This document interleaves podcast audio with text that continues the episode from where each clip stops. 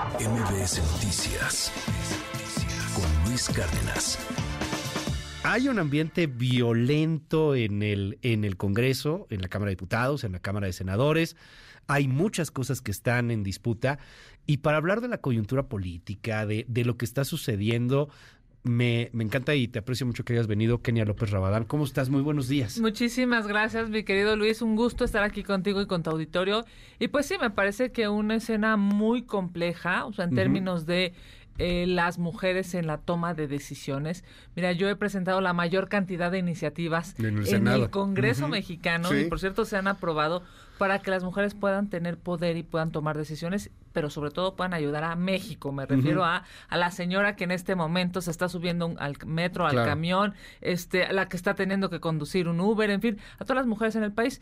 Yo creo que esta, pues, digamos, esta posibilidad de que las mujeres decidan podamos incidir en la vida pública, eh, va, a te- va a tener que ir creciendo, digamos, mutando, construyéndose, incluso sabiendo en dónde tendremos que discutir y en dónde no. A mí la escena de ayer me parece que es durísima, ¿no? Sí. Es, es una escena que yo creo que los mexicanos no se la merecen, ni siquiera la quieren. O sea, los mexicanos lo que quieren es seguridad, medicinas, que haya un policía afuera de la escuela de sus hijos para que los cuiden, en fin, este tipo de escenas creo yo, ¿no? Y lo digo con todo respeto, eh, no son necesariamente las que deberían de identificar al Congreso mexicano.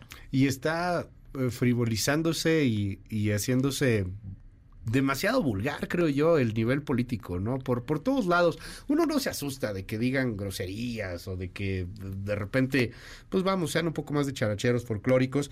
Creo que tiene que ver con una empatía, pero de pronto pareciera que, que se vulgariza un poco más el, el ambiente. Este, ayer, pues todo empezó con unos manotazos y, y bueno, pues terminó con estas declaraciones. Yo te voy a decir, me parece que el problema de fondo es la polarización, ¿sabes? O sea, a mí lo que más me preocupa, digo, La bronca no es decir perras o pendejear. o sea. seguramente todos los mexicanos, Todos toda la gente dice dependiendo de su idioma. Sí. El tema es la polarización, es esa violencia que eh, puede ser física o verbal y que claramente no debería de darse en un país como el nuestro.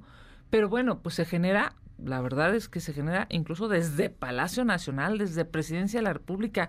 Hay un estigma ahora. ¿no? Entre si eres, este, de, vamos, si eres eh, Sí, fifí o fifí, si eres, derecha, este, pan. este, claro, a mí, o sea, a mí, a mí me parece que eso tiene que cambiar y yo estoy segura, mi querido Luis, que va a cambiar el próximo año porque sí o sí vamos a tener una mujer presidenta. Yo estoy Bueno, eso sí. acompañando a Xochil Gálvez y me dará muchísimo gusto pensar que desde Palacio Nacional el mensaje sea de unión y no de confrontación. ¿Qué tal que gana Fosfo Fosfo?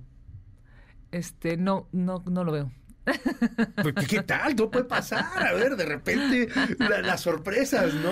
Pues sí, pero no lo veo. Oye, a ver, dime, ¿cómo, cómo ves este, este ambiente? Está polarizado, se siente polarizado y, y parece de pronto irreconciliable. ¿Irreconciliable de aquí al 2024? O sea, ya podríamos pensar que pues vamos a estar viendo estos agarrones constantemente, que difícilmente se va a llegar a cualquier acuerdo de lo que sea, Kenia. Bueno, pues se ve todos los días en las cámaras, en el Senado y en la Cámara de Diputados. Es Sí increíble. pueden hablar.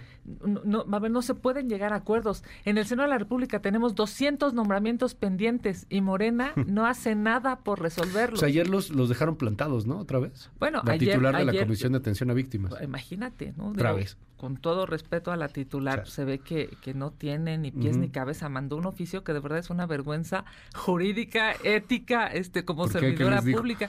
Pues un, un, un documento en donde justifica que no va a ir, fíjate nada más. La, la vez pasada dijo que no iba a ir porque ella había convocado una reunión en otro lado, ¿no? O sea, se Pues sí. autoconvocó en otro lado para no ir.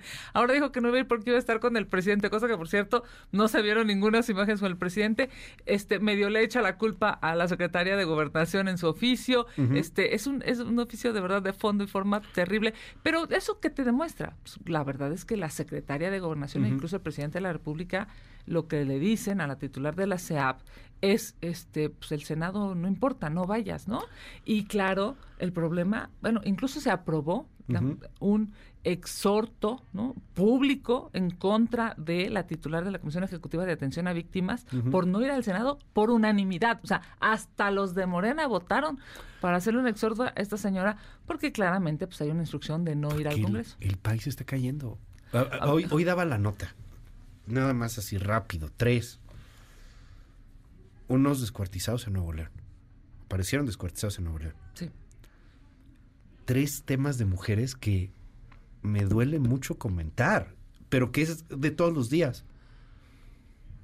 Sádico Veracruz, secuestran a una doctora, a su hija, amanecen muertas. Baja California Sur, es indecible, una doctora también, del IMSS, la mataron y la descuartizaron, la dejaron en, una maleta en su departamento. La, encontraron ayer. Ayer también hubo una manifestación de doctores, al rato tengo una crónica sobre ese tema. Eh, porque parece que es la constante. Iniciamos la semana con otro feminicidio, el feminicidio de, de una de una eh, chica muy joven que quería ser doctora, también cardióloga, eh, la mató al parecer el exnovio, está detenido, va, y vaya, es una cosa rara. O sea, el país está cayendo a pedazos y, y la clase política peleándose, Kenia, y la clase política en el circo. Por eso te decía sí. que justamente la escena es muy lamentable, justo por eso, porque hay un montón de cosas que hay que resolver uh -huh. y que no se resuelven por esta polarización.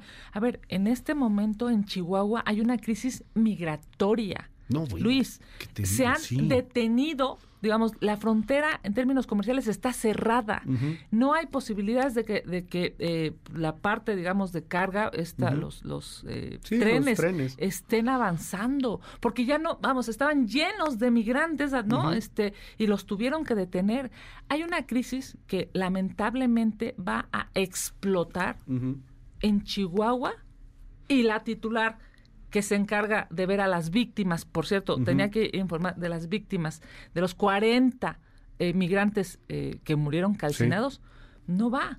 Por eso es que el problema de fondo, Luis, es el mensaje del presidente de la República. ¿Cuál es el mensaje? Es el Congreso nos sirve solamente para que se tome una foto Claudia Sheinbaum, como se la tomó ayer con los legisladores, por cierto, uh -huh. ocupando recursos públicos, cosa que es ilegal, que está penada, o sea, es, uh -huh. es un delito electoral y por supuesto hay que denunciar, porque si lo importante no lo hacen y lo único que hacen en este gobierno es politiquería, pues estas escenas de las legisladoras, los legisladores este, violentándose uh -huh. de esta manera, lamentablemente es cierran ese círculo vicioso. Pero habrá quien les diga lo mismo de Xochitl Galvez, ¿no? O sea, es que Xochitl Galvez está en el Senado y de hecho ella es senadora y entonces cada que habla parece como que es un, un acto anticipado de campaña, los querían denunciar por eso, Kenia. Ella es senadora de la República. La ley en este momento uh -huh. la habilita para estar en el Senado. Ella lo ha dicho públicamente una vez que, eh, vamos, Uh -huh. por ley se tenga que retirar, como yo misma, uh -huh. una vez que yo tenga que retirarme del Senado de la República para competir uh -huh. hacia la jefatura de gobierno, lo haremos. Okay. El problema de fondo es que en Morena no tienen pudor alguno, violan la ley de manera sistemática. A ver, ellos mismos decían, ¿te acuerdas cuando entraron? Es que quien ocupe recursos públicos se debe ir a la cárcel. Oye, pues yo no veo ningún morenista y mira que han pasado un montón de cosas, el Estado de México, la Ciudad de México, toda la campaña. A ver, ¿qué está diciendo, este, vamos, eh, eh, Monreal, Ebrard? Uh -huh. Se ocuparon recursos públicos para que la señora Shema Moya esté encabezando ese movimiento. Todo eso es ilegal. Dime, eh, ¿cómo llegar al centro? Hoy puedes ver una radicalización y una polarización, claramente en la Cámara se ve más, pues digo, ahí están politizados, viven de eso. claro. Pero yo luego platico, y, y, es más, te invito aquí al lado, EXA, sí. o, o, aquí a la mejor, sí. aquí las dos estaciones, nuestras estaciones hermanas, pues no están tan politizados. O sea, de hecho, Ni le, le mando un abrazo a, a, a, este, a EXA y a, y a lo mejor un, un, un cariño ahí muchísimo que nos tenemos aquí en los pasillos. Pero pues los ves están en buena onda, están buscando el como sí, ven todo esto como un círculo, se tratan de alejar, no quieren afectar a uno o a otro.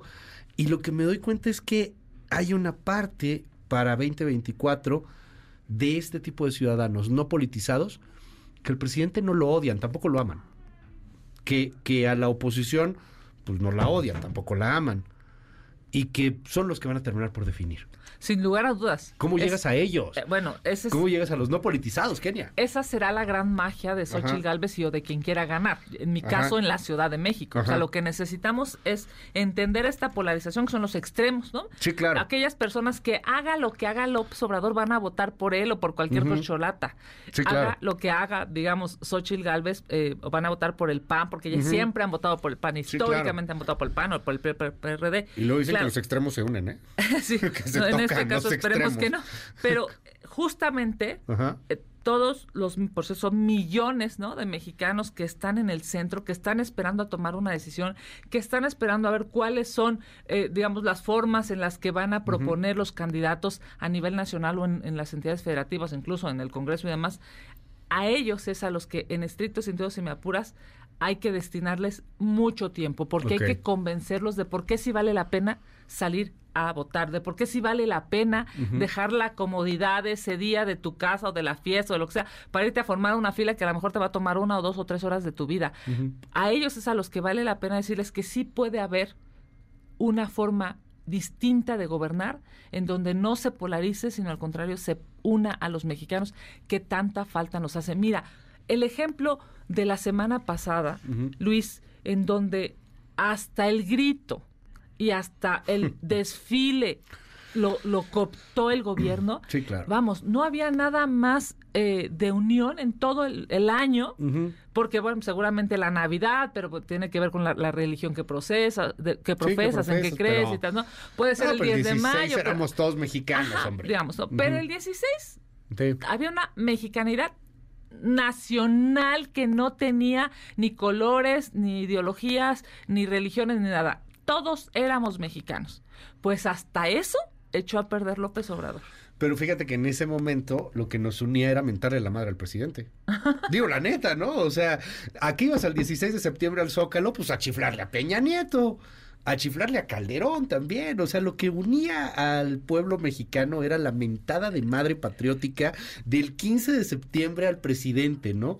El, el corazoncito mal hecho de Peña Nieto con el fondo de... ta, ta, ta, ta, ta. O sea, eso, eso pasaba, Kenia. Ahora tenemos Yo esta que nos unía el polarización. pozole, las No, tostadas, hombre, no, a ver, seamos francos, 70%. la bandera. 70% de desaprobación Pero tenía Peña déjame, Nieto. déjame decirte. Y ahora ves a un presidente que, a ver, hay gente que no lo entiende. Yo- a mí a veces me sorprende, es- lo, lo digo en serio. Yo no Sí, soy sí, López. Obradorista, tampoco me defino anti López Obradorista, pero pues, el tipo tiene 50%, 60% de po- de popularidad. De popularidad hay gente que lo ama.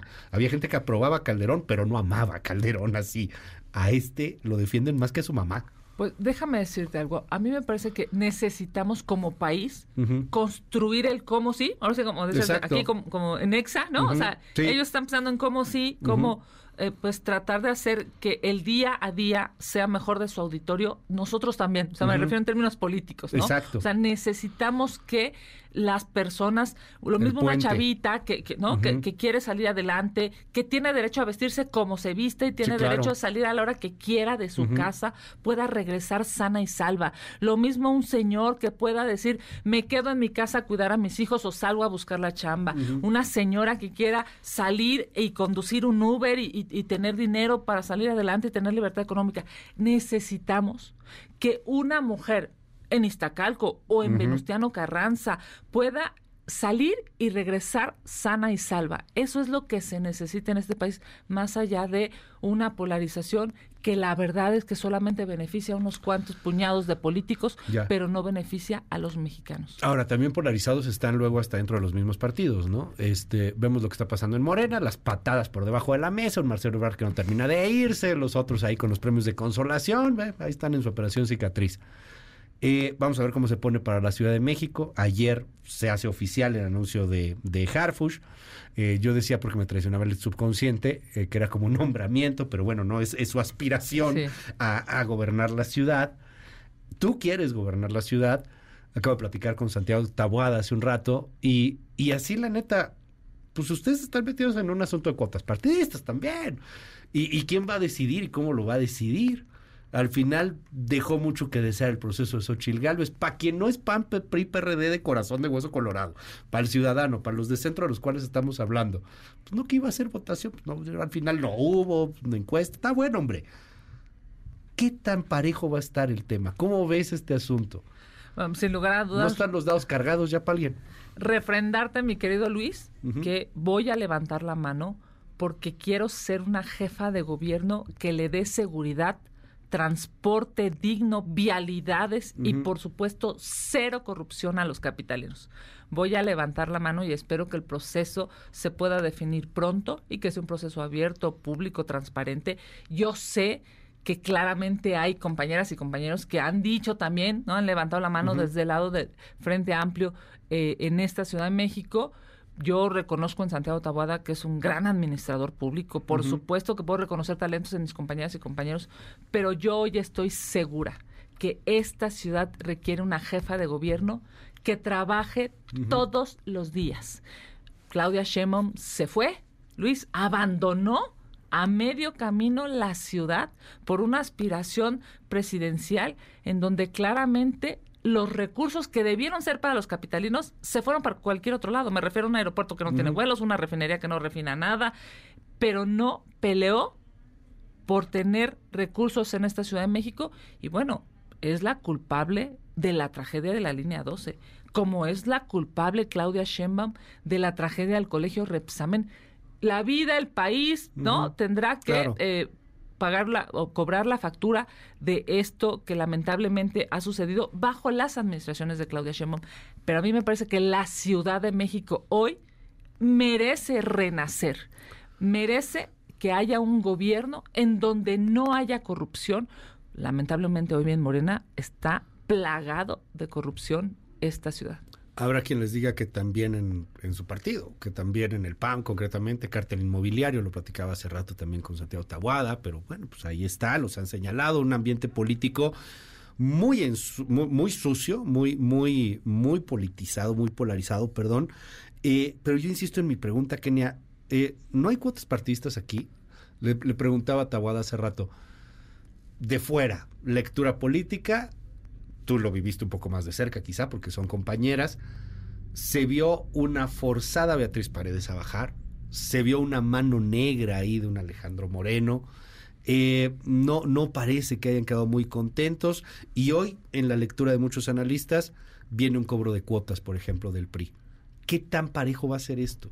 Pues mira, vamos a tener todos los partidos de, la coalición del frente de oposición eh, que tomar decisiones y yo espero que sean las decisiones a favor de los electores. Porque al final, a quien necesitamos, Luis, es a los electores. Pues vamos, en la Ciudad de México sí está firmado, y lo tengo que reconocer, por las dirigencias de los partidos, que el PAN lleve mano en la metodología de la Ciudad de México. Así como el PRI llevó mano en la metodología del Estado de México, eh, a nosotros nos toca.